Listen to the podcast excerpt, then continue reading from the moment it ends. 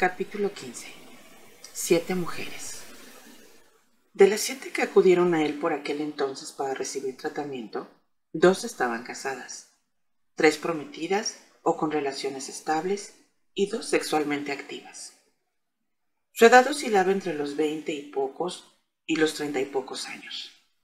Todas eran lo que solía llamarse mujeres profesionales, en el sentido de que eran corredoras de bolsa, secretarias ejecutivas, abogadas o empresarias. Había también una editora y una profesora universitaria. Cuando Ricky se concentró, empezó a recordar las distintas neurosis que habían llevado a cada una de ellas a su puerta. Cuando estas enfermedades empezaron a aflorar a su memoria, los tratamientos hicieron lo mismo. Despacio, volvieron a él voces, palabras pronunciadas en su consulta momentos concretos, avances, comprensiones que regresaron a su conciencia, propiciados por las preguntas directas del viejo médico. La noche envolvió a los dos hombres y lo anuló todo, salvo la pequeña habitación y los recuerdos de Ricky Starks.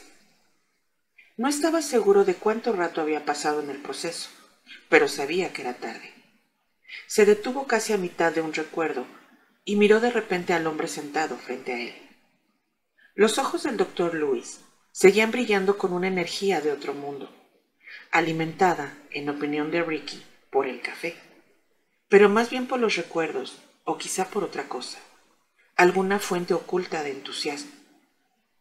Ricky sintió sudor en la nuca. Lo atribuyó al aire húmedo que se colaba por las ventanas abiertas y que auguraba una lluvia refrescante que no llegaba. No está ahí, ¿verdad, Ricky? Preguntó de pronto el doctor Luis. Son las mujeres que traté. Y todos los tratamientos tuvieron más o menos éxito por lo que me cuentas y por lo que recuerdo que me dijiste en nuestras sesiones. Y apostaría que todas ellas siguen llevando una vida relativamente productiva.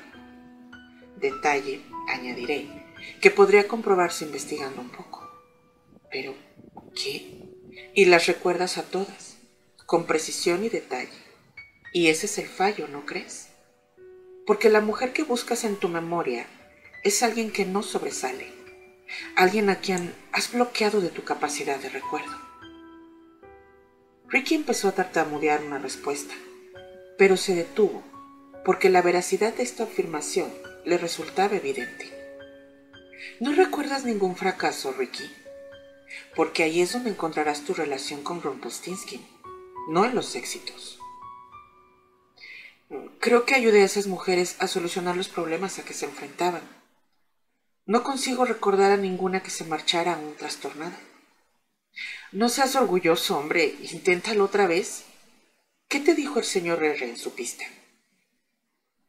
Ricky se sorprendió un poco cuando el viejo analista usó la misma abreviatura que a Virgil le gustaba emplear.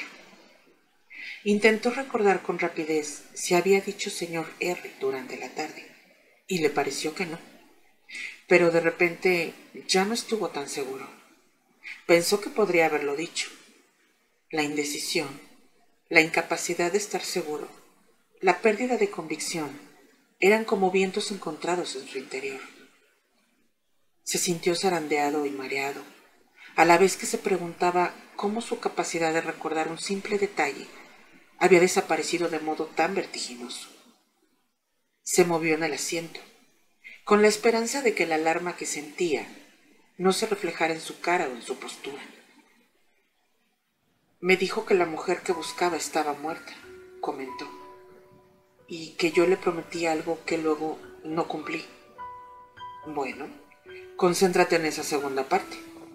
¿Hubo alguna mujer a la que negaras tratamiento que se sitúe en este margen de tiempo? Quizá brevemente unas cuantas sesiones y que después se marcharan. ¿Sigues queriendo pensar en las mujeres con las que empezaste tu consulta privada? Tal vez fuera alguien en la clínica donde trabajabas. Mm, podría ser, pero ¿cómo podría? De algún modo, este otro grupo de pacientes era menos importante para ti, ¿verdad? ¿Acaso no eran tan prósperas? ¿Tenían menos talento? Menos educación, y tal vez no aparecieron con tanta nitidez en la pantalla del radar del joven doctor Starks. Ricky se abstuvo de responder, porque vio tanto la verdad como el prejuicio en lo que decía el viejo médico. ¿No constituye una especie de promesa que un paciente cruce la puerta y empiece a hablar? La de desahogarse. Tú, como analista, ¿no estás a la vez afirmando algo y por lo tanto prometiendo? Tú ofreces la esperanza de una mejora, de una readaptación, de un alivio para el tormento, como cualquier otro médico. Por supuesto, pero ¿quién vino y después dejó de hacerlo? No lo sé. ¿A quién atendiste durante 15 sesiones, Ricky? La voz del viejo analista era de repente exigente e insistente. ¿Quince? ¿Por qué quince? ¿Cuántos días te dio Rumpelstiltskin para averiguar su identidad? ¿Quince? Dos semanas más, un día. Una cifra que suele mencionar, pero no significar. Deberías haber prestado más atención a ese número, porque ahí está la conexión. ¿Y qué quiere que hagas? Que me suicide. Así pues, Ricky, ¿con quién tuviste 15 sesiones y después se suicidó? Ricky cambió de postura. De repente le dolía la cabeza. Debería haberlo visto, pensó. Es muy obvio. No lo sé, balbuceó. No lo sabes, dijo el viejo analista con cierto enfado. Lo que sucede es que no quieres saberlo. Hay una gran diferencia. Louis se levantó. Es tarde y estoy decepcionado. He pedido que te prepararan la habitación de huéspedes. Está en el primer piso, a la derecha. Tengo algunas cosas que resolver esta noche. Quizá por la mañana, después de que hayas reflexionado un poco más, podamos hacer verdaderos progresos. Creo que necesito más ayuda, indicó Ricky con voz débil. Has recibido ayuda, contestó Luis, y señaló el hueco de la escalera. El dormitorio, pulcro y ordenado, tenía el toque impersonal de una habitación de hotel. Estaba claro que no solía usarse. A mitad del pasillo había un baño con un aspecto parecido. Ninguno de los dos espacios proporcionaba demasiada indicación sobre el doctor Luis o su vida. No había frascos de medicamentos en el armario del baño, ni revistas junto a la cama o libros en algún estante, ni fotografías familiares en las paredes. Ricky se metió en la cama tras comprobar en el reloj que ya pasaba mucho de la medianoche. Estaba agotado y necesitaba dormir, pero no se sentía seguro y la cabeza le daba vueltas, de modo que al principio el sueño le fue esquivo. El canto de los grillos y alguna que otra luciérnaga que chocaba contra la ventana armaban el doble de jaleo que la ciudad. Echado en la cama, en medio de la penumbra, fue filtrando ruidos hasta que pudo distinguir la voz distante del doctor Luis. Aguzó el oído y pasado un momento, decidió que el viejo analista estaba enfadado por algo, que su tono, tan regular y modulado durante las horas que pasó con Ricky, tenía ahora un mayor apremio y tenor. Intentó distinguir las palabras, pero no lo consiguió. Luego escuchó el sonido inconfundible de un teléfono al ser colgado de golpe. Unos segundos más tarde, escuchó los pasos del viejo médico en las escaleras y una puerta que se abría y cerraba con rapidez. Luchó por mantener los ojos abiertos en la oscuridad. Quince sesiones y después murió, pensó. Pero, ¿quién fue? No supo cuándo se durmió, pero despertó cuando unos haces de luz brillante entraron por la ventana y le dieron en la cara. La mañana de verano podría haber parecido perfecta, pero Ricky arrastraba el peso del recuerdo y la decepción. Había esperado que el viejo médico le condujese directo a un hombre, pero en lugar de eso, seguía tan a la deriva como antes en el mar embravecido de la memoria. Esta sensación de fracaso era como una resaca que le martillaba las sienes. Se puso los pantalones, los zapatos y la camisa. Cogió la chaqueta y después de mojarse la cara y peinarse, para procurar tener un aspecto algo presentable, bajó las escaleras. Caminaba con determinación, pensando que lo único en que se concentraría sería en el escurridizo nombre de la madre de Rumpelstiltskin. Iba con la sensación de que la observación del doctor Lewis sobre relacionar días y sesiones era acertada. Aún seguía oculto el contexto de la mujer. Tal vez había descartado con demasiada rapidez y arrogancia a las modestas mujeres que había atendido en la clínica psiquiátrica para concentrarse en las que habían sido sus primeros psicoanálisis particulares. Pensó que había atendido a esa mujer en un momento en que él mismo estaba haciendo elecciones sobre su rumbo profesional, sobre convertirse en analista, sobre enamorarse y casarse. Era una época en que miraba directamente al frente, y su fracaso se había producido en un mundo que había querido descartar. Pensó que por eso estaba tan bloqueado. Su paso escaleras abajo cobró vigor con la idea de que podría atacar estos recuerdos como un bombardero de la Segunda Guerra Mundial. Bastaría con lanzar una bomba lo bastante potente al tejado de la historia reprimida para hacerla saltar por completo. Confiaba en que con la ayuda del doctor Luis podría llevar a cabo ese ataque. La luz solar y el calor del campo que entraban en la casa parecían disipar todas las dudas y preguntas que hubiera podido tener sobre el viejo analista. Los aspectos inquietantes de su anterior conversación se desvanecieron con la claridad de la mañana. Asomó la cabeza en el estudio, en busca de su anfitrión, pero la habitación estaba vacía. Cruzó el pasillo central de la casa hacia la cocina, donde podía oler el aroma del café. El doctor Luis tampoco estaba ahí. Ricky probó con un Hola en voz alta, pero no obtuvo respuesta. Miró la cafetera y vio que el recipiente se calentaba sobre la placa térmica y que había preparado una taza para él. Había un papel apoyado contra ella, con su nombre escrito a lápiz en la parte exterior. Se sirvió café y abrió la nota mientras sorbía la infusión amarga y caliente. Leyó. Ricky, he tenido que irme de modo inesperado y no creo que regrese a tiempo de verte. Creo que para encontrar a la persona fundamental deberías examinar el ámbito que dejaste y no el ámbito al que llegaste. También me pregunto si al ganar el juego no perderás, o al revés, si al perder puedes ganar. Evalúa bien tus alternativas. Te ruego que no vuelvas a ponerte en contacto conmigo, por ninguna razón ni propósito. Doctor Luis.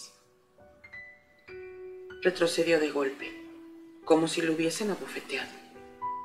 El café pareció escaldarle la lengua y la garganta.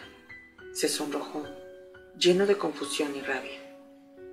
Releyó las palabras tres veces, pero en cada ocasión se volvían más confusas y menos claras, cuando debería verlas más nítidas. Dobló la hoja de papel y se la metió en el bolsillo. Se acercó al fregadero y vio que el montón de platos de la noche anterior estaban lavados y ordenados sobre la encimera. Vertió el café en la pila de porcelana blanca, abrió el grifo y observó cómo el líquido marrón se arremolinaba de sagua abajo. Aclaró la taza y la dejó a un lado. Se agarró un momento al borde del mármol para intentar tranquilizarse. Entonces escuchó un coche que subía por el camino de entrada de grava. Lo primero que se le ocurrió fue que se trataba de Luis, que volvía con una explicación, así que casi corrió hasta la puerta. Pero lo que vio, en cambio, lo sorprendió. Era el mismo taxista que lo había recogido el día anterior, en la estación de Rhinebeck. El hombre le saludó con la mano y bajó la ventanilla a la vez que el coche se detenía. Hola, doctor, ¿cómo está? Será mejor que se dé prisa si no quiere perder el tren. Ricky vaciló. Se volvió hacia la casa porque le pareció que tendría que hacer algo, dejar una nota o hablar con alguien, pero por lo que sabía, estaba vacío. Una mirada al establo reacondicionado le indicó que el coche de Luis tampoco estaba. Venga, Doc, no tenemos mucho tiempo y el próximo tren no sale hasta la última hora de la tarde. Se pasará el día en la estación si pierde este. Suba, tenemos que ponernos en marcha. ¿Cómo ha sabido que tenía que recogerme? preguntó Ricky. Yo no lo llamé. Pues alguien lo hizo. Seguramente el hombre que vive aquí. Recibí un mensaje en el buscapersonas diciendo que viniera aquí a recoger al doctor Starks enseguida y que me asegurara de que llegara al tren de las nueve y cuarto. Así que quemé neumáticos y aquí estoy. Pero si no sube no va a tomar ese tren. Y le aseguro que aquí no hay demasiado que hacer para distraerse todo un día. Poco después, Ricky se sentaba en el asiento trasero. Sintió algo de culpa por dejar la casa abierta, pero la desechó con un interior a la mierda. Muy bien, dijo, vamos. El taxista aceleró con brusquedad, levantando grave polvo. En unos minutos llegaron al cruce en que la carretera de acceso al puente de Kingston Rankley, sobre el Hudson, se encuentra con River Road. Un policía de tráfico de Nueva York ocupaba el centro de la calzada y bloqueaba el paso por la serpenteante carretera nacional. El policía, un hombre joven con un sombrero de ala ancha, una guerrera gris y una típica expresión dura de estar de vuelta de todo que contradecía su juventud, indicó al taxi que se parara a la izquierda. El conductor bajó la ventanilla y le gritó desde el otro lado de la carretera. Oiga, ¿no puedo pasar? Tengo que llegar antes de que salga el tren. Imposible, dijo el policía sacudiendo la cabeza. La carretera está bloqueada a un kilómetro de aquí hasta que la ambulancia y la grúa terminen con su trabajo. Tendrán que dar un rodeo. Si se dan prisa, llegarán a tiempo. ¿Qué, ha pasado? preguntó Ricky. El taxista se encogió de hombros. Oiga, gritó el hombre al policía. ¿Qué ha pasado? Mm, un hombre mayor que iba con prisas se salió de la carretera en una curva, explicó el policía. Se estrelló contra un árbol. Puede que tuviera un ataque cardíaco y perdiera el conocimiento. ¿Ha muerto? quiso saber el taxista. El policía se encogió de hombros. Los de la ambulancia están ahí ahora. Han pedido unas tijeras hidráulicas. ¿Qué coche era? preguntó Ricky, que se incorporó de golpe y asomado a la ventanilla del conductor repitió gritando. ¿Qué clase de coche era? Un viejo Volvo azul, dijo el policía mientras indicaba al taxi que siguiera la marcha. El taxista aceleró. Mierda, dijo. Tenemos que dar la vuelta, vamos a llegar justos. He de verlo, exclamó Ricky, precia del nerviosismo. El coche. Doctor, pero si nos paramos no llegaremos a tiempo. Pero ese coche, el doctor Luis, ¿cree que es su amigo? preguntó el taxista, y siguió alejándose del lugar del accidente de modo que Ricky no alcanzó a verlo. Tenía un viejo Volvo azul. Ah, caray, pues aquí hay montones. Pare, por favor. La policía no le dejará acercarse y aunque pudiera, ¿qué haría?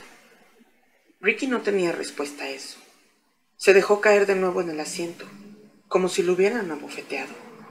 El taxista aceleró bruscamente. Llame a la policía de tráfico de Rhinebeck, ahí le darán detalles. O llame a urgencias del hospital y ellos le informarán. A no ser que quiera ir ahora, pero no se lo aconsejo. Estaría sentado esperando a los médicos de urgencias y tal vez al forense y al policía que lleve la investigación. Y seguiría sin saber mucho más que ahora. ¿No tiene que ir a algún lugar importante? Sí, afirmó Ricky, aunque no estaba seguro de ello. ¿Era un buen amigo suyo? No, contestó Ricky. No era ningún amigo, solo alguien a quien conocía, o a quien creía conocer. Pues ya ve, dijo el taxista.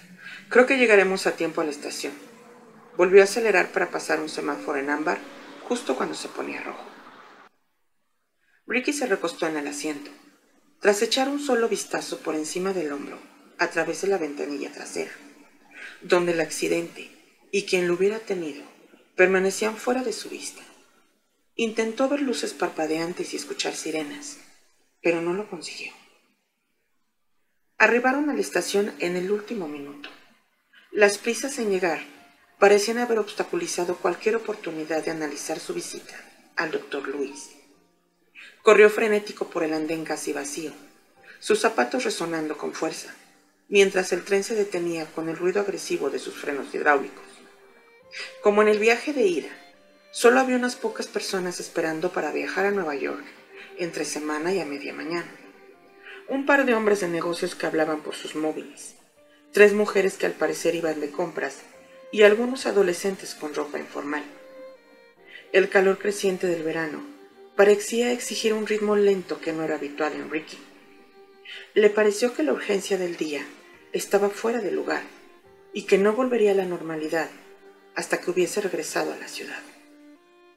El vagón estaba casi vacío. Solo había unas pocas personas repartidas por las hileras de asientos. Se dirigió a la parte posterior. Se sentó en un rincón y apoyó la mejilla contra la ventanilla para contemplar el paisaje, sentado de nuevo en el lado donde podía ver el río Hudson. Se sentía como una boya soltada de su amarre. Antes, un indicador sólido y fundamental de bajíos y corrientes peligrosas. Ahora, a la deriva y vulnerable. No sabía muy bien qué pensar de la visita al doctor Luis. Tal vez había avanzado algo, pero no estaba seguro. No se sentía más próximo a lograr encontrar su relación con el hombre que le amenazaba que antes de haber viajado río arriba. Después, pensando lo mejor, se dio cuenta de que eso no era cierto. El problema era que tenía alguna clase de bloqueo entre él y el recuerdo adecuado. La paciente correcta. La relación correcta parecía estar fuera de su alcance, por mucho que alargara la mano hacia ella. Había algo de lo que estaba seguro. Todo lo que había logrado en la vida era irrelevante. El error que había cometido, origen de la cólera de Rumpelstiltskin, se situaba en sus inicios en el mundo de la psiquiatría y el psicoanálisis. Se situaba justo en el momento en que había abandonado el difícil y frustrante trabajo de tratar a los necesitados y se había dirigido hacia los más inteligentes y adinerados. Los ricos neuróticos, como un colega suyo solía llamar a sus pacientes, los hipocondríacos. Admitirlo le enfureció. Los hombres jóvenes cometen errores. Eso es inevitable en cualquier profesión. Ahora ya no era joven y no cometería el mismo error, fuera cual fuera. La idea de que le siguieran considerando responsable de algo que había hecho más de 20 años y de una decisión similar a las que tomaban decenas de otros médicos en las mismas circunstancias, le sacaba de quicio. Lo encontraba injusto y nada razonable. Si no hubiera estado tan afectado por todo lo ocurrido, podría haber visto que en esencia su profesión se basaba más o menos en el concepto del que el tiempo solo agrava las heridas de la psique. Reconduce estas heridas, pero nunca las cura. Al otro lado de la ventanilla, el río fluía. No sabía cuál debería ser su siguiente paso, pero había algo de lo que estaba seguro. Quería regresar a su casa. Quería estar en un lugar seguro, aunque solo fuera un rato. Siguió mirando por la ventanilla todo el viaje, casi en trance. En las distintas paradas Apenas alzó los ojos o se movió en su asiento. La última parada antes de la ciudad era Croton and Hudson, a unos 50 minutos de la estación Pensilvania. El vagón seguía vacío en un 90%, con muchos asientos libres.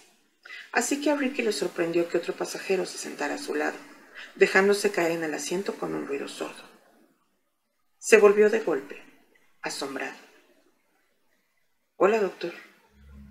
Le saludó el abogado Merlín. ¿Está libre este asiento? Capítulo 16 Merlín parecía agitado y tenía la cara un poco sonrojada, como alguien que ha tenido que correr los últimos 50 metros para alcanzar el tren. El sudor le perlaba ligeramente la frente y se secó la cara con un pañuelo de hilo blanco. Casi pierdo el tren, explicó innecesariamente. Tengo que hacer más ejercicio. Ricky inspiró hondo antes de preguntar. ¿Por qué está aquí?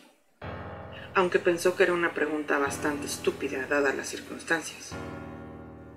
El abogado terminó de secarse la cara y se extendió el pañuelo en el regazo, alisándolo antes de doblarlo y volvérselo a guardar en el bolsillo. Luego dejó un maletín de piel y una pequeña bolsa de viaje impermeable junto a sus pies. Para animarlo, doctor Starks, contestó tras aclararse la garganta. Para animarlo. La sorpresa inicial de Ricky había desaparecido. Cambió de postura para procurar ver mejor al hombre que tenía sentado a su lado. Me mintió. Fui a su nueva dirección. ¿Fue a las nuevas oficinas? El abogado pareció algo aturdido. En cuanto acabamos de hablar, no habían oído hablar de usted nadie del edificio, y no habían alquilado ninguna oficina a nadie llamado Merlin. ¿Quién es usted, señor Merlin? Soy quien soy, afirmó. Esto es insólito. Sí, concedió Ricky, insólito. Y un poco desconcertante. ¿Por qué fue a mis nuevas oficinas después de hablar conmigo? ¿Cuál era el propósito de su visita, doctor Starks? El tren ganó algo de velocidad y dio una sacudida que hizo que los hombros de ambos se entrechocaran con una intimidad incómoda. Porque no creí que fuera quien dijo ser, ni tampoco nada más de lo que me contó.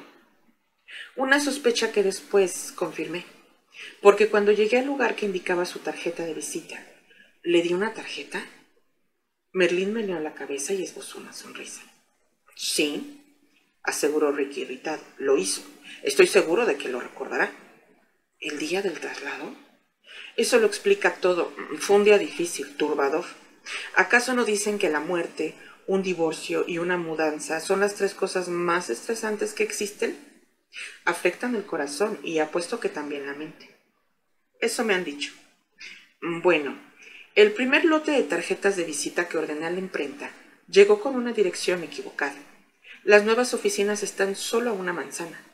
El encargado de la tienda lo anotó mal y no nos dimos cuenta enseguida. Debí de haber entregado una docena antes de ver el error. Son cosas que pasan, según tengo entendido. A ese pobre hombre lo despidieron porque la imprenta tuvo que comerse todo el pedido y hacer tarjetas nuevas. Merlín se metió la mano en el interior de la chaqueta y sacó un tarjetero de pie. Tenga, este está bien. Ricky lo observó e hizo un gesto de rehusarlo. No le creo, soltó. No voy a creer nada de lo que me diga, ni ahora ni nunca. También me rodeó por mi casa con el mensaje en el Times un par de días después.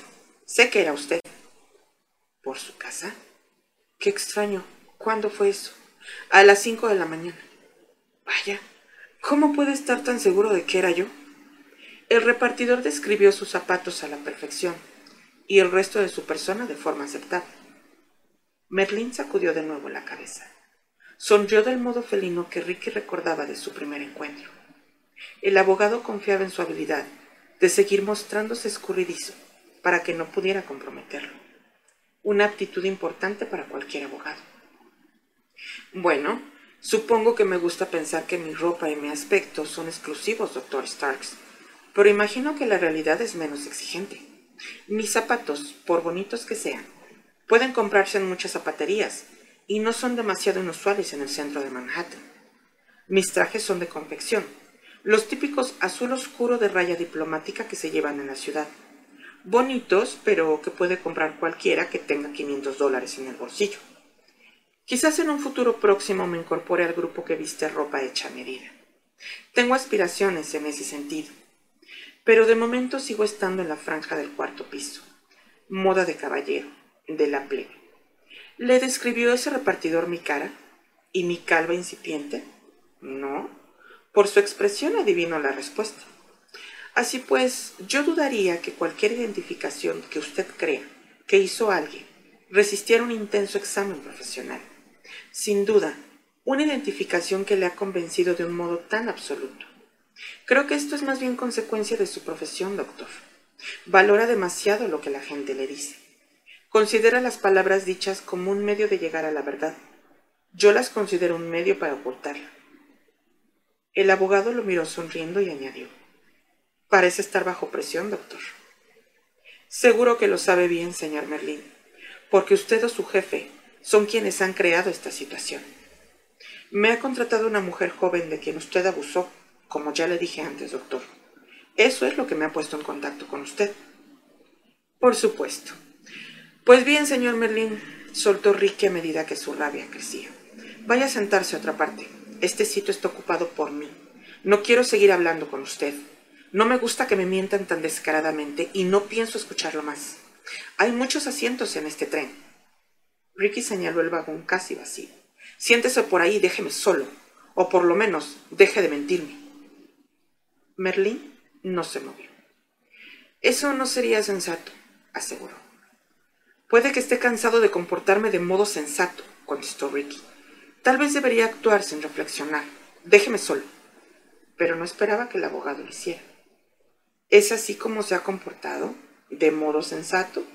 ¿Se ha puesto en contacto con un abogado como le aconsejé? ¿Ha tomado medidas para protegerse y proteger también sus posesiones de un juicio y del bochorno? ¿Ha sido racional e inteligente en sus acciones? He tomado medidas, contestó Ricky. No estaba seguro de que eso fuera exacto. Era evidente que el abogado no le creía. Bueno, me alegra escuchar eso, sonrió. Tal vez podríamos llegar a un acuerdo entonces. Usted, su abogado y yo. Ya sabe cuál es el acuerdo que yo quiero, señor Merlín, o como quiera que se llame. Así que, por favor, ¿podría dejar la farsa que se obstina en representar y decirme el motivo de que esté en este tren y sentado a mi lado? Ah, doctor Starks. Detecto cierta desesperación en su voz. Bueno, ¿cuánto tiempo cree que me queda, señor Merlín? ¿Tiempo, doctor Starks? ¿Tiempo? Todo el que necesite, hombre. Hágame un favor, señor Merlín. Váyase o deje de mentir. Sabe muy bien de qué hablo. Merlín lo miró con atención, con la misma sonrisita de gato de Chesire en los labios. Pero a pesar de ese aire de autosuficiencia, había abandonado parte de su afectación.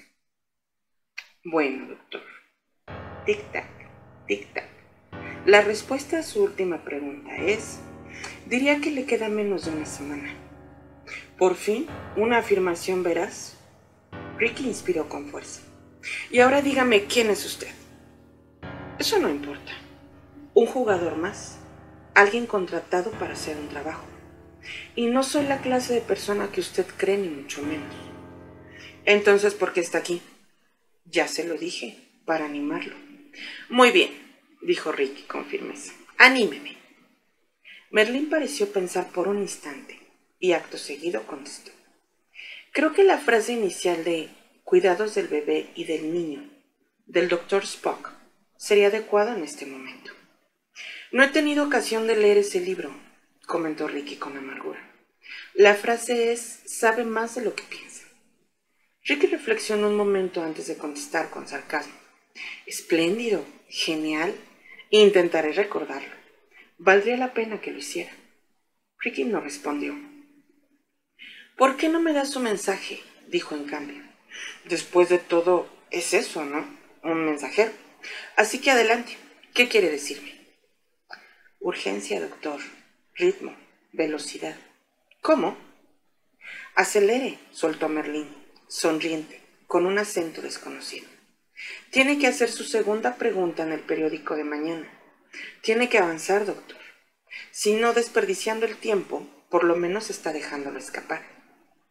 Todavía no he elaborado la segunda pregunta. El abogado hizo una ligera mueca, como si estuviera incómodo en el asiento o notara los primeros indicios de un dolor de muelas. Eso se temían en ciertos círculos, indicó. De ahí la decisión de darle un empujoncito. Merlín levantó el maletín de piel que tenía entre los pies y se lo puso en el regazo. Cuando lo abrió, Ricky vio que contenía un ordenador portátil varias carpetas y un teléfono móvil. También había una pistola semiautomática azul acero en una funda de piel. El abogado apartó el arma y sonrió al ver que Ricky la observaba. Cogió el teléfono y lo abrió, haciendo brillar ese exclusivo verde electrónico tan habitual en el mundo moderno. Se volvió hacia Ricky. ¿No le queda ninguna pregunta por hacer sobre esta mañana? Ricky siguió mirando la pistola antes de responder.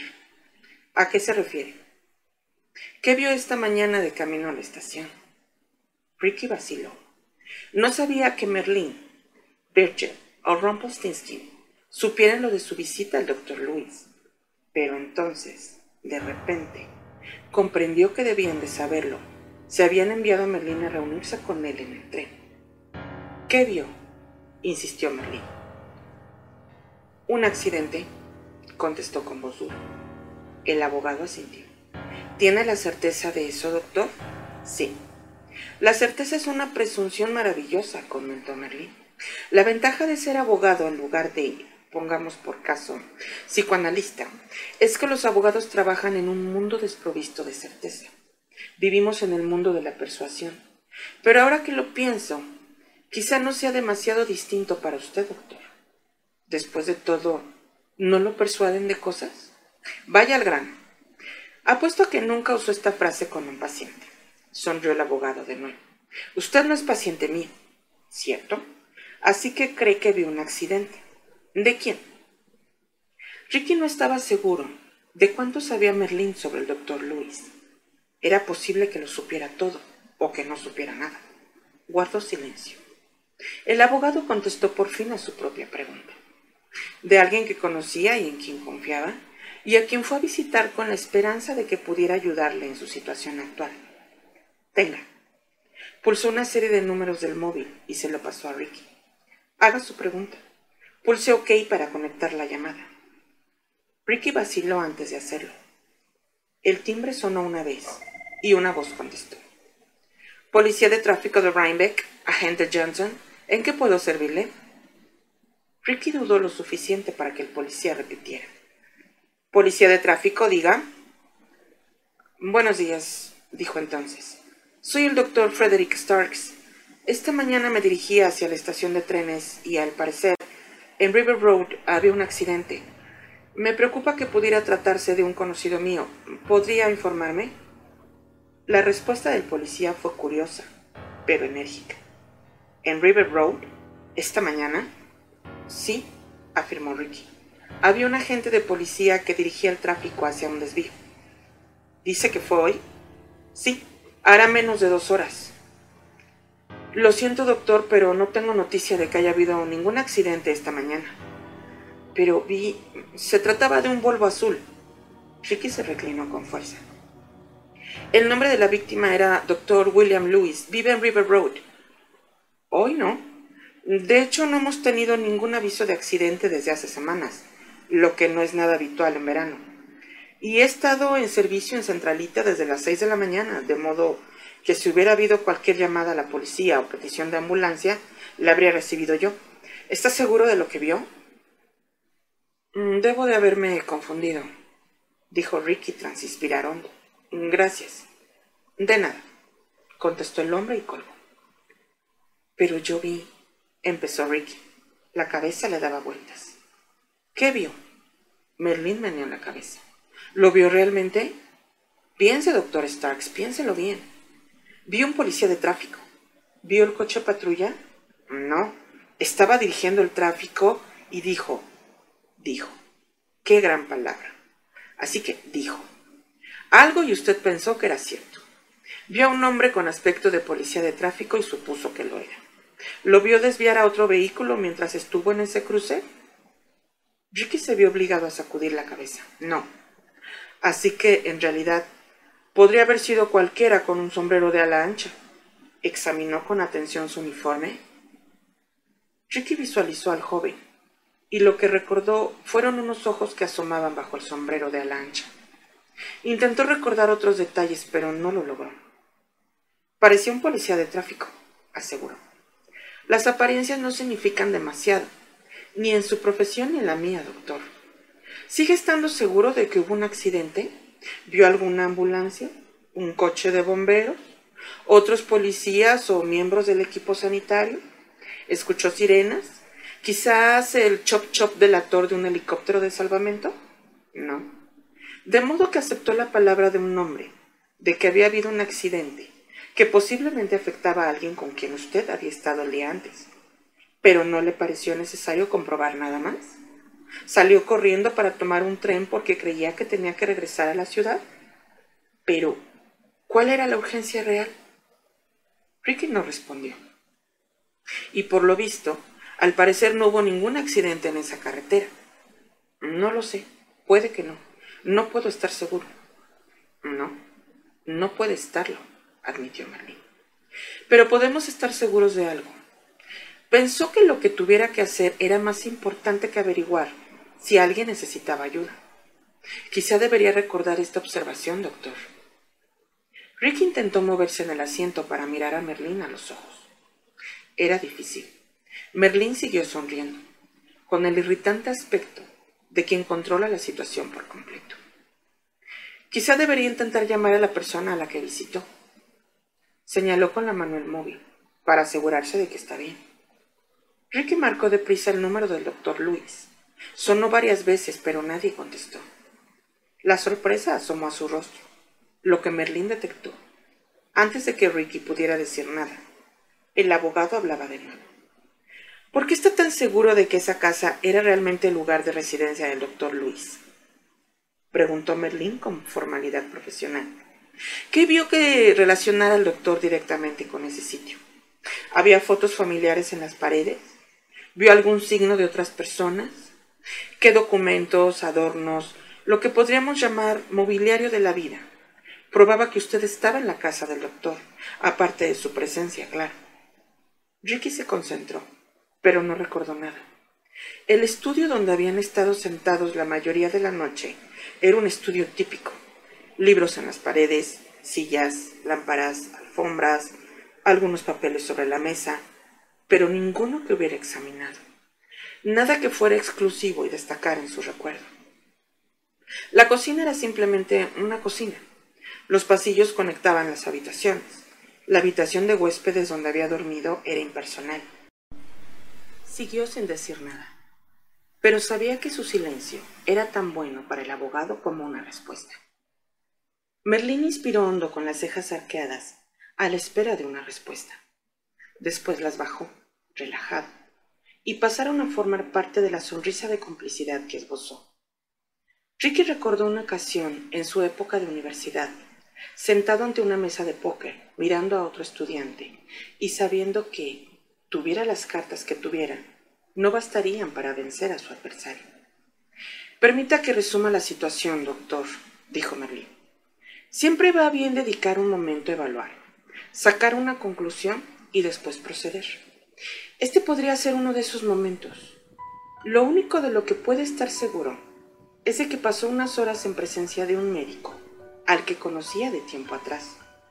No sabe si estuvo en su casa o no, o si tuvo un accidente o no.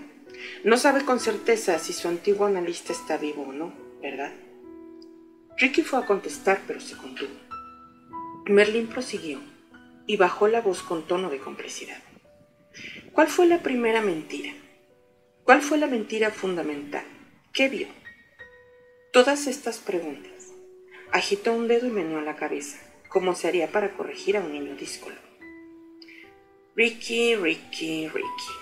Le preguntaré una cosa. ¿Hubo un accidente de coche esta mañana? No. ¿Está seguro? Acabo de hablar con la policía de tráfico. La gente dijo, ¿cómo sabe que habló con la policía de tráfico? Ricky vaciló. Merlin sonrió. Marqué el número y le pasé el teléfono. Usted pulsó OK, ¿cierto? Por lo tanto, podría haber marcado cualquier número de modo que hubiera alguien esperando la llamada. Puede que esa sea la mentira, Ricky. Puede que ahora mismo su amigo, el doctor Lewis, esté en el depósito del condado de Dutchess, esperando a que algún familiar vaya a identificarlo. Pero no está captando la idea, Ricky. De acuerdo, soltó con brusquedad. ¿Cuál es la idea? Los ojos del abogado se entrecerraron un poco, como si la respuesta brusca de Ricky le hubiera irritado. Indicó la bolsa de viaje impermeable que tenía a los pies. Puede que no hubiera ningún accidente, pero que en cambio, en esta bolsa, tenga su cabeza cortada. ¿Es eso posible? Ricky dio un respingo, sorprendido. ¿Es posible, Ricky? Insistió el abogado con voz sibilante. Los ojos de Ricky se dirigieron a la bolsa. Tenía una forma corriente, sin ningún indicio externo acerca de su contenido. Era bastante grande, como para que cupiera la cabeza de una persona, e impermeable, de modo que no habría manchas ni filtraciones. Mientras tenía en cuenta todos estos detalles, notó que se le secaba la garganta, y no sabía qué le aterraba más, la idea de que a sus pies hubiera la cabeza de un hombre que conocía, o la duda de si era así. Es posible, susurró a la vez que alzaba los ojos hacia Merlín. Es importante que entienda que todo es posible. Simular un accidente automovilístico, presentar una denuncia por acoso sexual ante el organismo rector de su profesión, invadir sus cuentas bancarias, matar a sus familiares, sus amigos o incluso sus conocidos. Tiene que actuar, Ricky. ¡Actúe! ¿Hay algún límite? preguntó Ricky, con un ligero temblor en la voz. Ninguno. Merlín sacudió la cabeza. Eso es lo que hace que todo sea tan fascinante para nosotros, los participantes. En las reglas de juego que estableció mi jefe, todo puede formar parte de la actividad. Lo mismo es válido para su profesión, imagino. ¿No es así, doctor Starks? Supongo, repuso Ricky en voz ronca, mientras se movía inquieto en su asiento. Tendría que largarme ahora mismo, dejarlo aquí sentado con lo que contenga esa bolsa. Merlín sonrió de nuevo. Se agachó y dobló un poco la parte superior de la bolsa para dejar al descubierto las letras F-A-S grabadas en ella. Ricky observó las iniciales. ¿Cree que no hay nada en esta bolsa con una cabeza que le relacione a usted, Ricky? ¿No cree que la bolsa fue comprada con una de sus tarjetas de crédito antes de que fueran canceladas? ¿Y no cree que el taxista que le recogió esta mañana y le llevó a la estación recordará que lo único que llevaba era una bolsa de viaje azul de tamaño mediano? ¿Y que lo dirá cualquier policía que se moleste en preguntárselo? Ricky intentó humedecerse los labios para encontrar algo de humedad en este mundo. Por supuesto, prosiguió Merlín. Yo podría llevarme la bolsa, y usted podría actuar como si no lo hubiera visto nunca. ¿Cómo? Haga su segunda pregunta, Ricky. Llame ahora al Times. No creo que ahora, Ricky. Estamos llegando a la estación Pensilvania, y cuando estemos en un túnel subterráneo, el teléfono no tendrá cobertura y esta conversación terminará. Decídase de una vez. Para subrayar sus palabras, empezó a marcar un número en el muro. Tenga, dijo. He marcado el departamento de clasificados del Times. Haga la pregunta, Ricky. Ricky tomó el teléfono y pulsó el OK. Escuchó la misma voz de mujer que había atendido su llamada la semana anterior. Soy el doctor Starks, dijo despacio. Me gustaría poner otro anuncio clasificado en la portada. Mientras hablaba, buscaba desesperadamente las palabras. Por supuesto, doctor. ¿Cómo va la gincana? quiso saber la mujer. Voy perdiendo, contestó Ricky, y añadió. El anuncio tendrá que decir lo siguiente. Se detuvo, inspiró profundamente y dijo. Hace 20 años, como profesional, Traté a gente pobre en un hospital. Me marché para mejorar de posición. ¿Fue eso lo que motivó esta situación? Que al irme, en el olvido la dejara, provocó que esa mujer se suicidara. La mujer repitió las palabras de Ricky. Es una pista muy extraña para una gincana, concluyó. Es un juego extraño, respondió Ricky. Le dio de nuevo la dirección para que mandara la factura y colgó. Muy bien, muy bien, dijo Merlín asintiendo con la cabeza. Muy inteligente, teniendo en cuenta el estrés al que está sometido. Es usted muy hábil, doctor Starks, quizá mucho más de lo que se imagina. ¿Por qué no llama a su jefe y le informa? replicó Ricky. Pero Merlín sacudió la cabeza. ¿No le parece que nosotros estamos tan aislados de él como usted? ¿No le parece que un hombre con sus capacidades habrá interpuesto suficientes barreras entre él y la gente que ejecuta sus órdenes? Ricky pensó que probablemente fuera cierto. El tren reducía la velocidad y se metió de repente en un túnel, dejando atrás la luz del mediodía, mientras avanzaba hacia la estación. Las luces del vagón se encendieron y confirieron a todo y a todos un aspecto pálido, amarillento. Al otro lado de la ventanilla, se veía pasar la forma oscura de vías, trenes y columnas de hormigón. A Ricky le pareció una sensación parecida a la de ser enterrado. Merlín se levantó cuando el tren se detuvo. ¿Lee alguna vez el New York Daily News, Ricky? No. Supongo que no le va a la prensa sensacionalista. El mundo de la refinada clase alta del Times es más su estilo. Mis orígenes son mucho más humildes. Me gustan el Post, y el Daily News. A veces cuentan historias que el Times no publicaría. Ya sabe. El Times cubre cosas sobre el Kurdistán y el News y el Post sobre el Bronx. Pero me parece que hoy a su mundo le iría bien leer esos periódicos en lugar del Times. ¿He hablado suficientemente claro, Ricky? Lea el Post y el News hoy, porque incluyen una noticia que puede importarle. Yo diría que le resultará fundamental. Merlín hizo un ligero movimiento con la mano. Ha sido un viaje muy interesante, ¿no le parece, doctor? Prosigue. Los kilómetros han pasado volando. Señaló la bolsa de viaje. Es para usted, doctor. Un regalo. Para animarlo, como dije. Acto seguido, Merlín se alejó, dejando a Ricky solo en el vagón. ¡Espere! gritó Ricky. ¡Alto! Merlín siguió andando. Unas cuantas cabezas se volvieron hacia Ricky. Otro grito iba a salir de sus labios, pero lo contuvo. No quería que se fijaran en él. No quería llamar la atención de nadie. Quería sumergirse en la penumbra de la estación y unirse al anonimato general. La bolsa de viaje con sus iniciales le bloqueaba la salida al pasillo, como un iceberg inmenso en su camino. No podía dejar la bolsa y tampoco llevársela. El ánimo y las manos de Ricky temblaban. Se inclinó y la levantó del suelo. Algo cambió de posición en su interior y Ricky sintió náuseas. Levantó los ojos en busca de algo en el mundo a lo que aferrarse, algo normal, rutinario, corriente, que le recordara alguna clase de realidad y lo anclara a ella. No lo encontró. Así que sujetó la cremallera de la bolsa, vaciló, inspiró hondo y la abrió despacio. Contempló el interior. La bolsa contenía un melón, del tamaño de una cabeza y redondo. Ricky soltó una risotada. El alivio lo invadió en un estallido de carcajadas y risitas. El sudor y el nerviosismo se disiparon.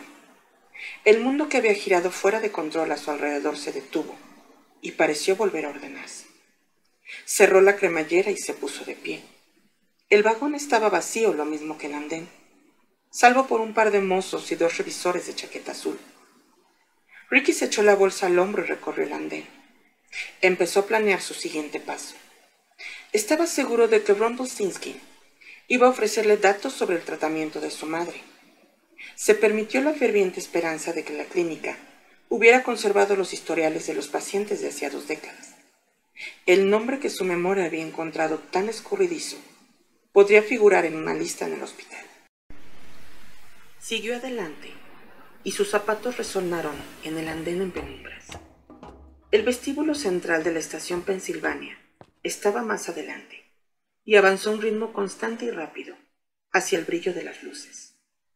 Mientras caminaba con determinación militar hacia el iluminado vestíbulo, divisó a uno de los mozos, sentado en una carretilla y enfrascado en la lectura del Daily News, mientras esperaba la llegada del siguiente tren.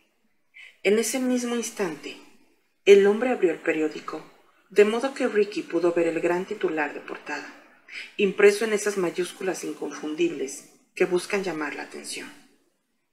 Un agente de policía en coma tras un atropello con fuga. Y debajo el subtítulo. Se sospecha del violento marido. Capítulo 17 Ricky se sentó en un banco de madera, en medio de la estación con un ejemplar del News y otro del Post en el regazo. Ajeno al flujo de gente que lo rodeaba, encorvado como un árbol solitario que se inclina bajo la fuerza de un vendaval. Cada palabra que leía parecía acelerarse, deslizándose por su imaginación como un coche fuera de control, con los frenos bloqueados y un chirrido de impotencia, incapaz de detenerse en su trayectoria hacia un choque inevitable. Las dos historias contenían los mismos detalles. Joanne Riggins, una detective de 34 años de la policía de Nueva York, había sido víctima de un atropello con fuga la noche anterior, a menos de media manzana de su casa, cuando cruzaba la calle. La mujer estaba en coma, conectada a sistemas de mantenimiento de vida, en el Brooklyn Medical Center, después de una operación de urgencia. Pronóstico reservado. Los testigos contaron a ambos periódicos que habían visto huir del lugar del accidente un Pontiac Firebird rojo, un vehículo como el que poseía el ex marido de la detective. Aunque todavía no se había encontrado el automóvil, la policía estaba interrogando al ex marido. El Post informaba que el hombre afirmaba que le habían robado el coche la noche anterior al atropello. El News revelaba que la víctima había obtenido una orden de restricción contra él durante el divorcio y que otra mujer policía había obtenido una segunda, precisamente la misma mujer que había acudido en ayuda de la detective Riggins, segundos después de ser embestida por el coche. El periódico informaba también que el ex marido había amenazado en público a su esposa durante el último año de su matrimonio.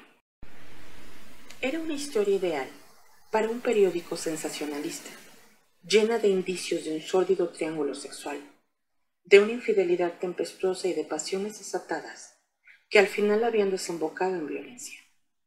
Ricky sabía también que era básicamente falsa. No la mayoría de la historia, por supuesto, solo un pequeño aspecto. El conductor del coche no era el ex marido, aunque este fuese el sospechoso más obvio. Ricky sabía que tardarían mucho tiempo en llegar a creer las declaraciones de inocencia del ex marido, y todavía más en examinar cualquier coartada que arguyera.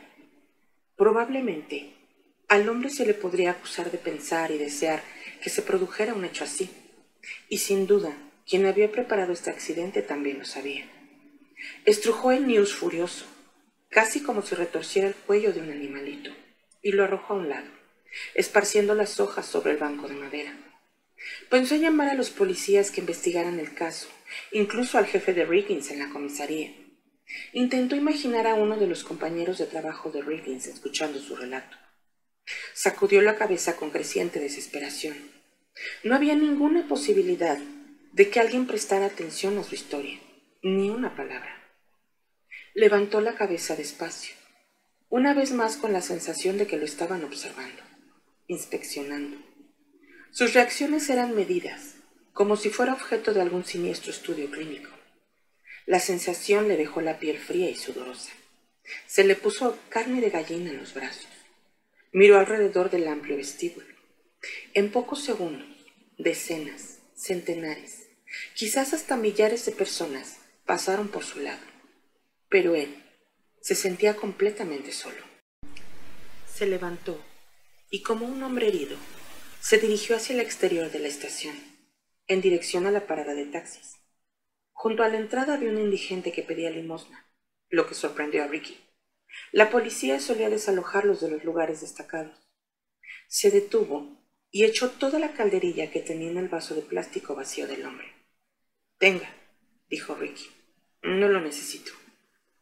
Gracias, señor, gracias, contestó el menesteroso. Que Dios la bendiga.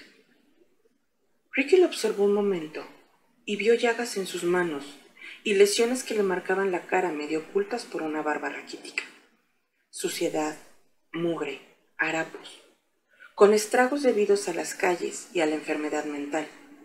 El hombre podría tener cualquier edad entre 40 y 60 años. ¿Se encuentra bien? preguntó Ricky. Sí, señor, sí, señor, gracias. Que Dios le bendiga por su generosidad. Que Dios le bendiga. ¿Tiene calderilla? El indigente había girado la cabeza hacia otra persona que salía de la estación. ¿Tiene calderilla? Repetía el estribillo sin prestar atención a Ricky, que seguía de pie frente a él. ¿De dónde es? le preguntó Ricky. El vagabundo lo observó con repentina desconfianza. De aquí, afirmó con cautela señalando su lado de la acera. De allá, añadió señalando el otro lado de la calle. De todas partes concluyó haciendo un círculo con los brazos alrededor de la cabeza. ¿Dónde está su hogar? El hombre se señaló la frente. Eso tenía sentido para Ricky. Bueno, pues que le vaya bien, dijo Ricky. Sí, señor, sí, señor. Que Dios la bendiga. Retornó su letanía el hombre. ¿Tiene calderilla? Ricky se alejó y de repente se preguntó si habría condenado a ese indigente por el mero hecho de hablar con él. Se dirigió hacia la parada de taxis. ¿Acaso todas las personas con las que se relacionase se convertirían en un blanco? Le había sucedido a la detective. podía haberle ocurrido a Luis y Zimmerman, un herido, un desaparecido, un muerto. Si tuviera un amigo no podría llamarlo, pensó. Si tuviera un amante no podría ir a verla. Si tuviera un abogado no podría pedirle hora. Si tuviera dolor de muelas ni siquiera podría ir a que me pusieran un empaste sin poner en peligro al dentista. Las personas a quienes toco se convierten en vulnerables. Ricky se detuvo en la acera y se observó las manos. Veneno, pensó.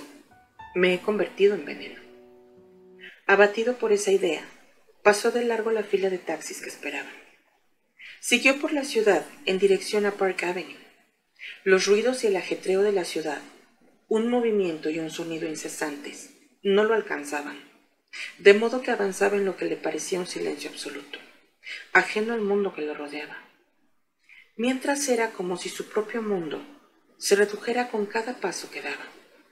Estaba unas sesenta manzanas de su casa y las recorrió todas, apenas consciente de haber respirado siquiera durante el trayecto.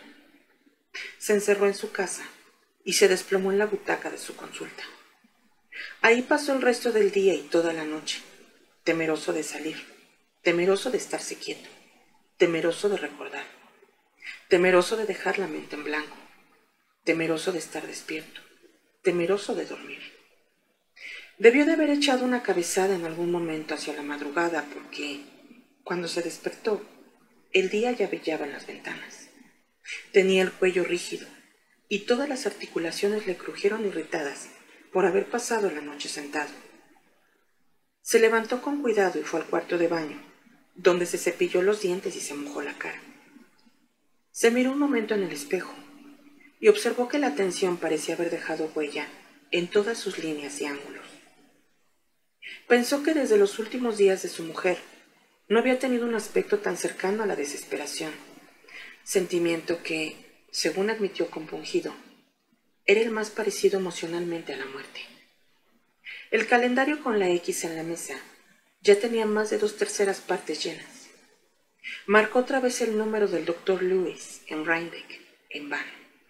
Llamó información de esa zona, pensando que tal vez tuviera un nuevo teléfono, pero no logró nada. Pensó en llamar al hospital o al depósito de cadáveres para averiguar qué era cierto y qué era falso, pero se abstuvo. No estaba seguro de querer saber la respuesta. Lo único a lo que podía aferrarse era un comentario que había hecho Luis durante su conversación. Todo lo que Rumpelstiltskin estaba haciendo era, al parecer, para acercar más a Ricky hacia él. Pero Ricky no podía imaginar con qué fin, aparte de la muerte. El Times estaba frente a su puerta. Lo recogió y vio su pregunta en la parte inferior de la portada, junto a un anuncio que pedía hombres para un experimento sobre la impotencia. El rellano de su casa estaba silencioso y vacío. Era un espacio poco iluminado, polvoriento. El único ascensor pasó de largo con un crujido. Las demás puertas, pintadas todas de negro con un número dorado en el centro, estaban cerradas. Supuso que la mayoría de los inquilinos estarían de vacaciones. Repasó con rapidez las páginas del periódico, con cierta esperanza de que la respuesta estuviera en su interior, porque después de todo, Merlín había escuchado la pregunta y seguramente la habría transmitido a su jefe. Pero no encontró ningún indicio de Rumpelstiltskin en el periódico. No le sorprendió. No le parecía probable que usara la misma técnica dos veces porque eso lo haría más vulnerable, tal vez más reconocible. La idea de tener que esperar la respuesta 24 horas le resultaba agobiante. Sabía que tenía que avanzar, incluso sin ayuda. Lo único que le pareció viable fue intentar encontrar los historiales de las personas que atendió en la clínica donde había trabajado tan poco tiempo, 20 años atrás. Era una posibilidad muy remota, pero por lo menos le daría la impresión de que estaba haciendo algo más que esperar que venciera el plazo. Se vistió deprisa y se dirigió a la puerta de su piso. Pero una vez estuvo con la mano en el puño, a punto de salir, se detuvo. Una oleada repentina de ansiedad le recorrió el cuerpo. El corazón se le aceleró y las sienes empezaron a palpitar. Era como si un calor insoportable le hubiese traspasado hasta el centro de su cuerpo. Una parte de él le gritaba advirtiéndole que no saliera, que fuera de su casa no estaba seguro. Por un instante le hizo caso y retrocedió. Inspiró hondo para intentar controlar este pánico desmedido. Reconoció lo que le estaba pasando. Había tratado a muchos pacientes con ataques de ansiedad parecidos. En el mercado había Xanax, Prozac y antidepresivos de toda clase. Y a pesar de su renuencia a recetar, se había visto obligado a hacerlo en más de una ocasión. Se mordió el lado inferior al comprender que una cosa es tratar algo y otra vivirlo.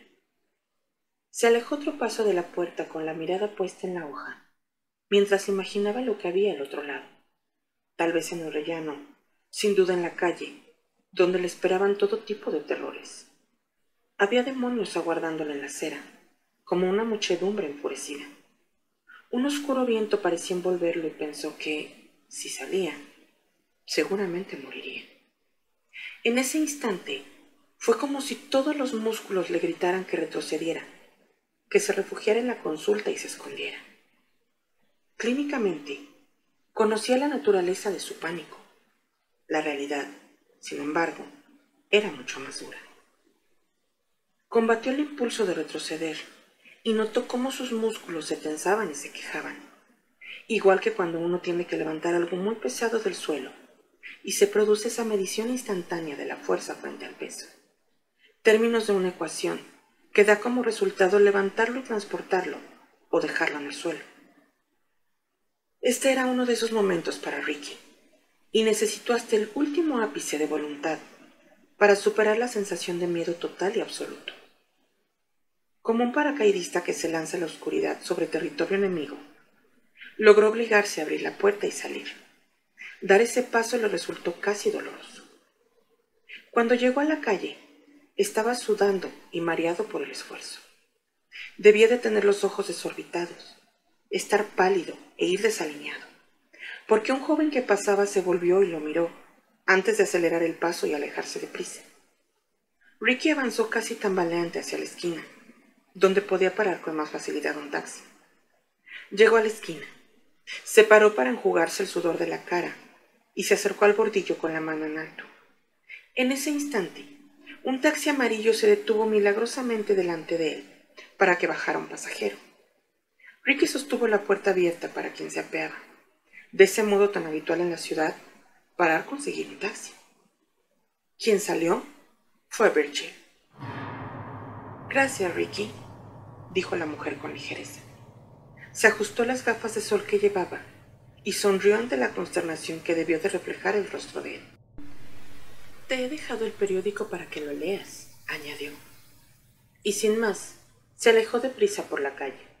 En unos segundos había doblado la esquina y desaparecido. Oiga, ¿quiere que lo lleve o no? le urgió con búsqueda del taxista. Ricky seguía sujetando la puerta, de pie en el bordillo. Miró dentro y vio un ejemplar del Times de ese día doblado en el asiento.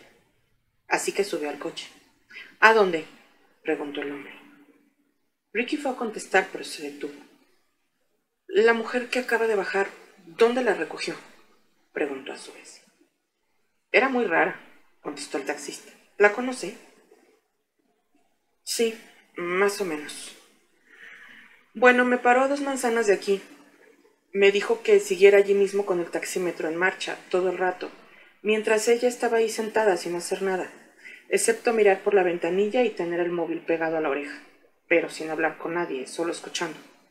De repente me dice, vamos allá, y me señala dónde está usted. Me pasó un billete de 20 por el cristal y me dijo, ese hombre es su próximo cliente. ¿Lo entiende? Le contesto, lo que usted diga, señora. Y pues hago todo lo que me ha pedido. Y aquí está usted. Era muy atractiva la señora. ¿A dónde vamos? ¿No se lo dijo ella? preguntó Ricky tras una pausa. Mm, ya lo creo, sonrió el taxista, pero me dijo que tenía que preguntárselo de todos modos, para ver si lo adivinaba. Al Hospital Columbia Presbyterian, asintió Ricky.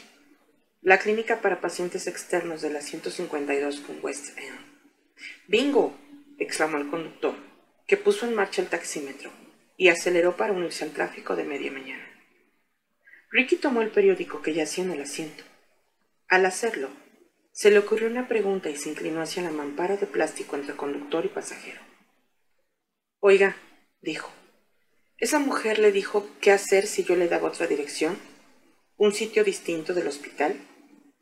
El taxista sonrió. ¿Qué es esto? ¿Alguna clase de juego?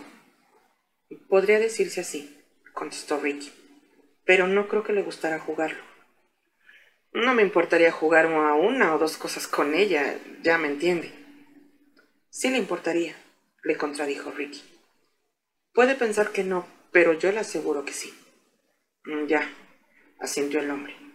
Algunas mujeres con el aspecto de esa causan más problemas de lo que valen. Podría decirse que no valen lo que cuesta la entrada. Exactamente, aseguró Ricky. En cualquier caso, tenía que llevarla al hospital, dijera lo que dijera. Me explicó que usted lo entendería cuando llegáramos. Me dio 50 dólares para que lo llevara. Tiene dinero, dijo Ricky, y se reclinó en el asiento. Respiraba con dificultad, y el sudor le seguía nublando los ojos y manchándole la camisa. Abrió el periódico. Encontró lo que buscaba en la página A-13, escrito con el mismo bolígrafo rojo y en mayúsculas sobre un anuncio de lencería de los almacenes Lord and Taylor de modo que las palabras cubrían la figura esbelta de la modelo y tapaban la ropa interior que lucía. Ricky se acerca cada vez más, en su búsqueda hacia atrás. La ambición la mente le nubló, y lo que decía la mujer ignoró. La dejó confusa, a la deriva, tan perdida que le costó la vida. El hijo, que vio la equivocación, quiere vengarse sin dilación. Antes era pobre y rico ahora cumplirá su deseo sin demora. ¿Visitar los archivos del hospital bastará para lograr el triunfo final? Hay algo que Ricky no puede olvidar. Tiene 72 horas para jugar. Los versos parecían burlones y cínicos, a pesar de su estructura infantil. Le recordó un poco la infinita tortura del patio de un jardín de infancia, con burlas e insultos cantarines. Sin embargo, los resultados que Rumpelstiltskin tenía en mente no tenían nada de infantil. Ricky arrancó la página, la dobló y se la metió en un bolsillo. Arrojó el resto del Times al suelo del taxi. El conductor maldecía entre dientes al tráfico, manteniendo una conversación constante con todos los camiones, coches y algún que otro ciclista o peatón que le obstruía el paso. Lo más interesante de su conversación era que nadie podía escucharla.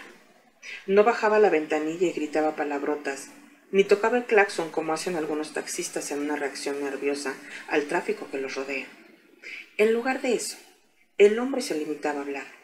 Daba instrucciones, lanzaba desafíos e indicaba maniobras mientras conducía, con lo que, en cierto modo extraño, debía sentirse relacionado, o por lo menos como si interactuara con todo lo que se situaba en su campo visual o en su punto de mira, según como se viera.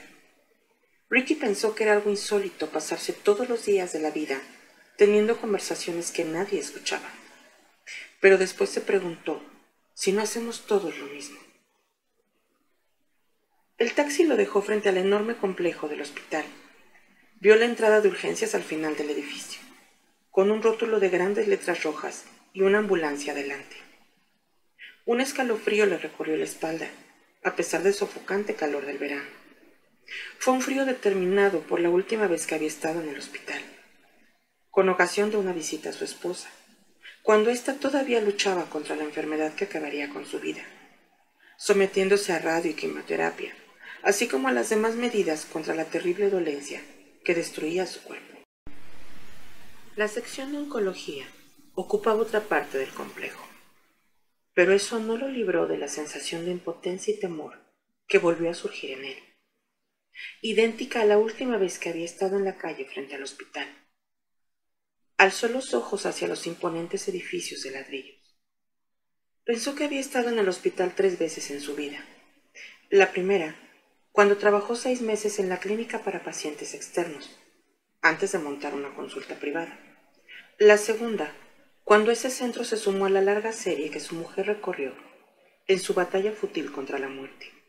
Y esta tercera, en que regresaba para averiguar el nombre de la paciente a la que había ignorado o desatendido, y que ahora amenazaba su propia vida. Avanzó en dirección a la entrada, y curiosamente, detestó el hecho de saber dónde se guardaban los historiales médicos. En el mostrador de los archivos de historiales médicos había un empleado panzudo de mediana edad, con una estridente camisa de estampado hawaiano y unos desastrados pantalones khaki. Miró a Ricky con asombro cuando éste le explicó el motivo de su visita. ¿Qué quiere exactamente de hace veinte años? dijo con incredulidad. Todos los historiales de la clínica psiquiátrica para pacientes externos correspondientes al periodo de seis meses en que trabajé en ella. Cada paciente que venía recibía un número clínico y se le abrió un expediente, incluso aunque solo viniera una vez. Esos expedientes contienen todas las notas que se tomaban del caso. No estoy seguro de que esos historiales se hayan introducido en el ordenador, comentó el empleado. Apuesto a que sí. Vamos a comprobarlo. Llevará algún tiempo, doctor, aseguró el hombre, y tengo muchas otras peticiones. Ricky reflexionó un momento sobre lo fácil que les resultaba Virgil y Merlin lograr que la gente hiciera cosas sencillas ofreciéndoles dinero. Llevaba 250 dólares en la cartera y sacó 200 que dejó sobre el mostrador. Esto facilitará las cosas, dijo. Quizá me ponga en el primero de la fila. El empleado miró alrededor. Vio que nadie lo estaba observando y tomó el dinero. Estoy a su disposición, doctor, repuso con una sonrisita. Se metió el dinero en el bolsillo y movió la mano. Veamos qué podemos encontrar, dijo, y empezó a teclear en el ordenador.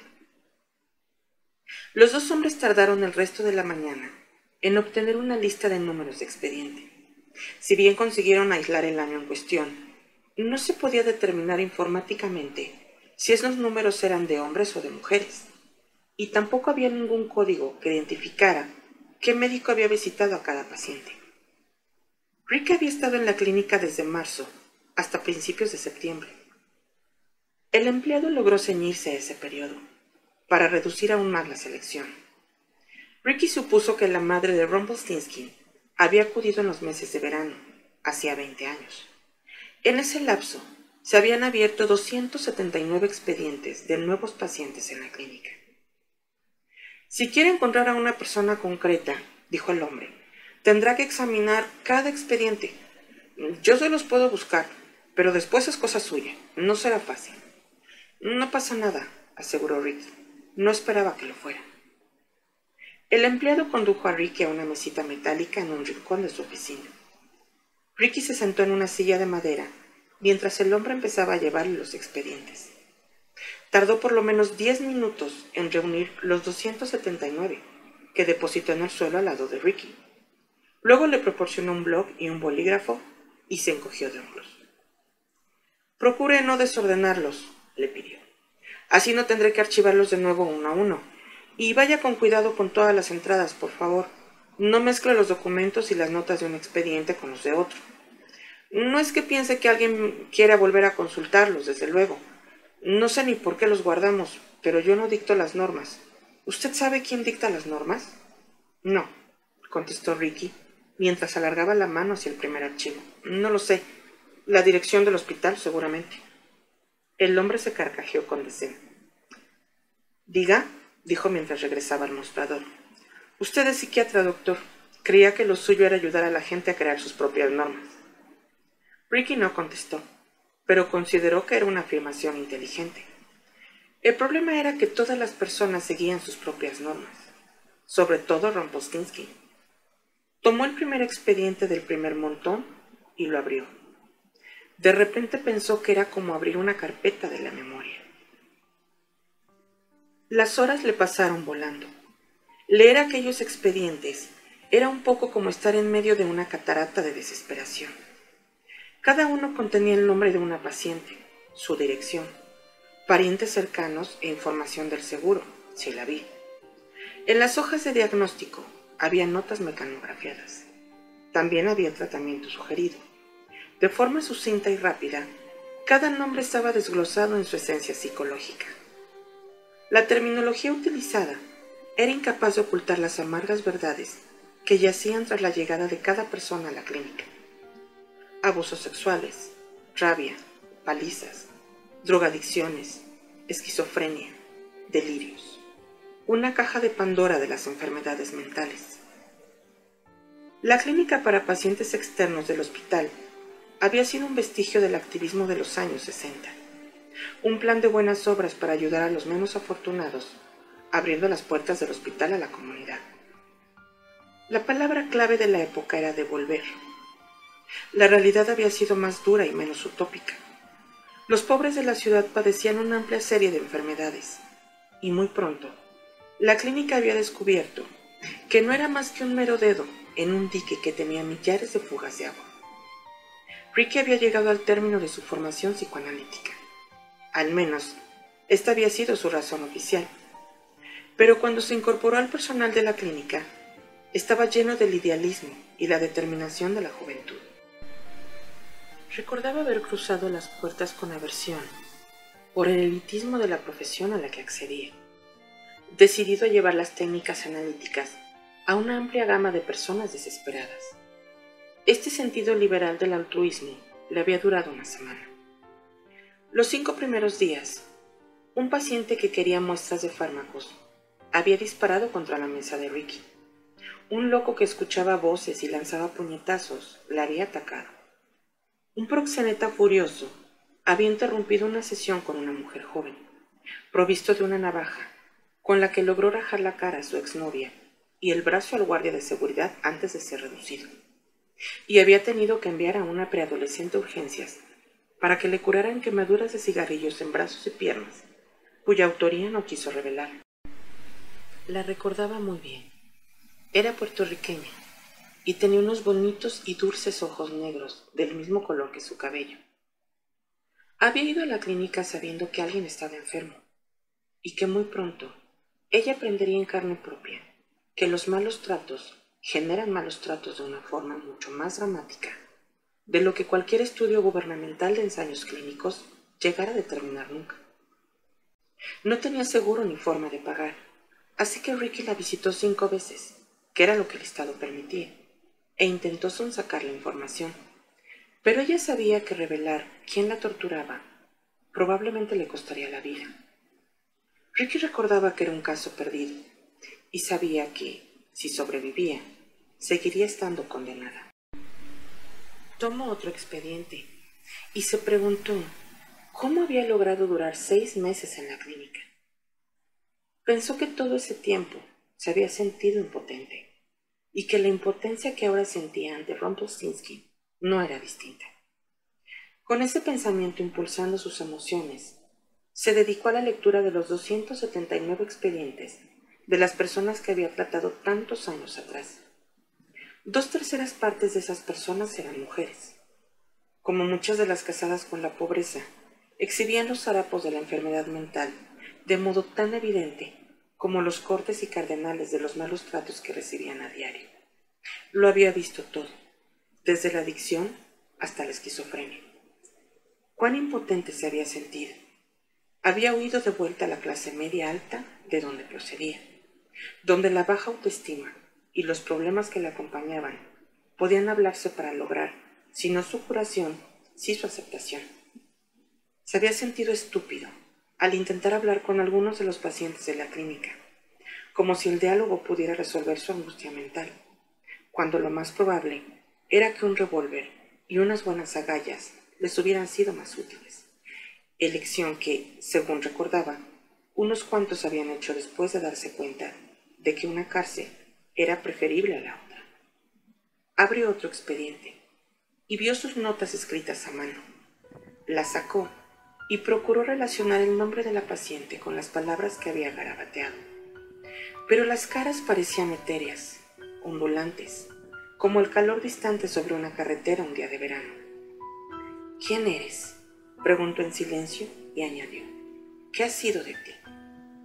A unos pasos de distancia, al empleado de los archivos se le cayó un lápiz al suelo y soltando un juramento, se agachó a recogerlo. Ricky lo observó incorporarse de nuevo ante la pantalla de su ordenador, y en ese instante vio algo. Fue como si el modo en que la espalda del hombre se encorvaba un poco, el tic nervioso que le llevaba a repiquetear la mesa con el lápiz, y la forma que se inclinaba hablaran un lenguaje que Ricky debería haber entendido desde el primer momento, a partir del modo en que el hombre había cogido el dinero. Pero Ricky era solo un principiante en estos menesteres, y pensó que eso explicaba por qué había tardado en comprender. Se levantó de la mesa y se situó detrás del hombre. ¿Dónde está?